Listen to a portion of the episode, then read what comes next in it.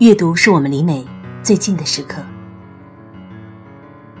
各位好，我是闪光文露。我记得有段时间，我的耳机里反复播放的是王菲的那首《暗涌》，我深深的着迷于林夕写的那几句歌词，害怕悲剧重演。我的命中命中，越美丽的东西我越不可碰。还有那句，仍静候着你说我别错用神，什么我都有预感，然后睁不开两眼。看命运光临，然后天空又在涌起密云。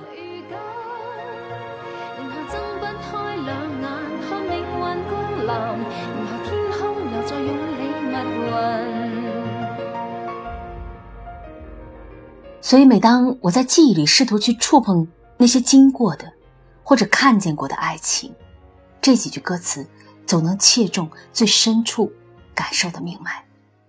爱。在本质上，就是触不可及。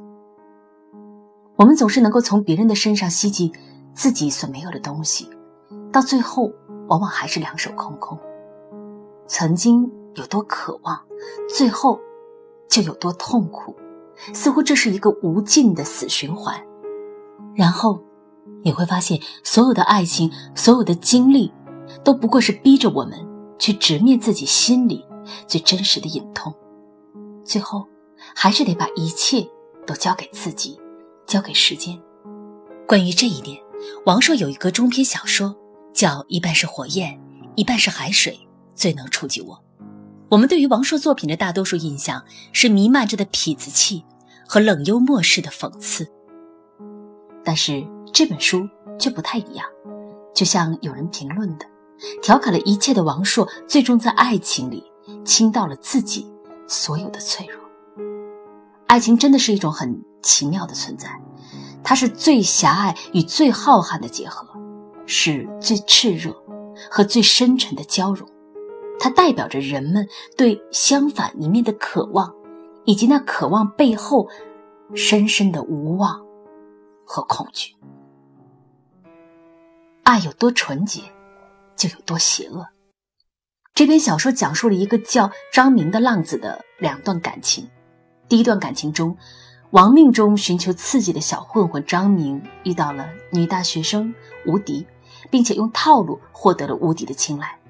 可是好景不长，张明渐渐暴露了本性，在和吴迪恋爱的同时，还和其他女人暧昧着。现实里的爱情永远和故事不一样，也只有在故事里，浪子才会回头，爱情。才会永久，而生活从来都不是这样，这仿佛是一种永远的矛盾。爱情为人们创造出了第三个世界，那个世界与现实世界相互摩擦冲撞，它激起痛，激起恨，激起所有的脆弱，也激起人性里最极端的部分，最终一切开始失控。从爱到绝望的无敌选择了报复，又在报复之后割腕自杀了。作者王朔借着警察的口形容了吴迪的死亡，用了一个惊人的比喻说：“他翻开的刀口，像小孩的嘴唇。”王朔的生活中倒是没有如此惨烈的流血事件，但是却少不了他笔下那种典型的王朔式流氓男加单纯女的故事结构。而王朔本人也曾经承认的是，他爱过的女人都是相对单纯一点的。谈起自己那位鲜为人知的前妻沈旭佳时，王朔是这样回忆的：沈旭佳是个马大哈，什么东西都丢。那年冬天，在北京展览馆剧场后台洗澡，皮衣、手表都让人抱走了。从摊上买了件旧的短大衣穿上，脸灰灰的，像个受气包。这样的画面显然符合王朔所说的相对单纯。两个人结婚时，王朔还籍籍无名，而沈旭佳已经是某歌舞团的成员。即使有这样纯情童话般的开始，沈旭佳也注定只能是王朔生命中的一段火焰，燃烧后又迅速消失。而浪子王朔的生命中，后来又出现了一浪又一浪的海水，他们是徐静蕾，也是王子文，也是那些不断在他生命中注入活力的。年轻的精灵。一九九四年，王朔和沈旭佳离婚，这位京圈才子的故事女主角一转眼就换成了徐静蕾。那个王朔曾说：“我死后全都给他的女人。”但是，在六年之后的一次采访中，当被问及除了你女儿之外，什么女人对你影响最大的这个问题之后，王朔却干脆的用“没有”这两个字来回答。局外人们不知道徐静蕾和王朔因何而分手，何时分手。但是这一浪海水始终也是过去了。沈旭家之后，王朔只和女人同居，没有再结婚。爱有多邪恶，就有多纯洁。我们接着来说故事里张明经历的第二段感情。这段感情立马来了一个大反转，在这段感情里，张明突然变成了吴迪之前扮演的角色。他爱上了一个叫胡毅的，对他爱搭不理、自由放荡的女孩。也许是命运冥冥之中某种安排，让张明先成为一个被爱者，有恃无恐的去伤害别人，再让他成为一个爱人者，放下所有兵刃，体验一种失去主动权的忧伤。胡毅看出了张明对他的好感，于是就像张明对吴迪一样，对他若即若离。张明也终于知道了当时无敌的感受，这种任人摆布、无助的感受。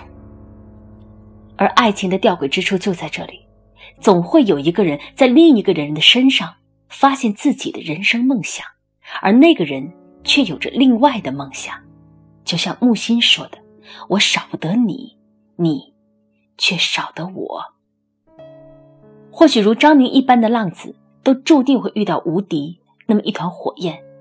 正如王朔遇到沈旭佳，燃烧过之后才学会了爱。致命的是命运的置换，后来换成他成为了那团火焰，余生的命运就是去拼命的燃烧一浪一浪的海水。想起王朔提及离婚时说：“如果重来一次，还是会选择家庭。”又自嘲的补上那么句话：“人生这场戏，我算是演砸了。”真是不胜唏嘘。今年王朔正好六十岁，王子文的绯闻之后，王朔不再有那些值得窥思、值得人指摘的故事了。他退出了那个喧嚷而万丈光芒的舞台，逐渐淡出了人们的视野。但是今天，我们仍需反复咀嚼、窥探王朔的东西，因为那些来自他的小说、剧本。甚至他本人人生的思想，也正包含了我们拼命想要学习、探寻的自我与爱情。崩溃之时，正是成长之时。在这世上，多的是连自己也理解不了的伤痛，别人更是无法抚慰。只是我们习惯于在别人身上寄托自己的幻想。等到发现和自己想象中不一样，又重新陷入痛苦当中。但成长也就发生在揭开伤疤、脓血流出来的那一刻。张明想清楚了这一点，于是他和胡毅分开，两个人相逢一场，见过彼此最狼狈的样子，在各自为战，继续摸索人生的道路。生活回归常态，一切似乎都没有发生。一切，却都已经悄悄改变，最后的分别，也仓促的，没留下任何印象。可是生活不就是这样吗？爱不一定有结果，恨也不一定有原因，只是我们，都得带着满身的惶惑不安，在冰火交融的生活里完整的走一遭。种种不知名的情绪，最后换来的，都是一个更加丰富、更加真实的自己。爱情有着世间最纯洁的面目，像小孩的嘴，但伤起人来却是致命的，像一种无法停止的接力。你的摧残乍停，我就接过去，开始自我摧残。爱情究竟是怎样的谜团？为何如此矛盾？为何如此残酷又如此美丽？故事中的吴迪到底如何扭转了一个浪子的人生？而张明，这个失去了浪子光环的失败者，又将走向怎样的爱情道路呢？如果你想详细的了解张明和吴迪、胡毅之间的故事，探寻爱情中的隐形法则，你可以在我的名著精读系列中找到答案。我是上官文露，下期读书时间，我们再会了。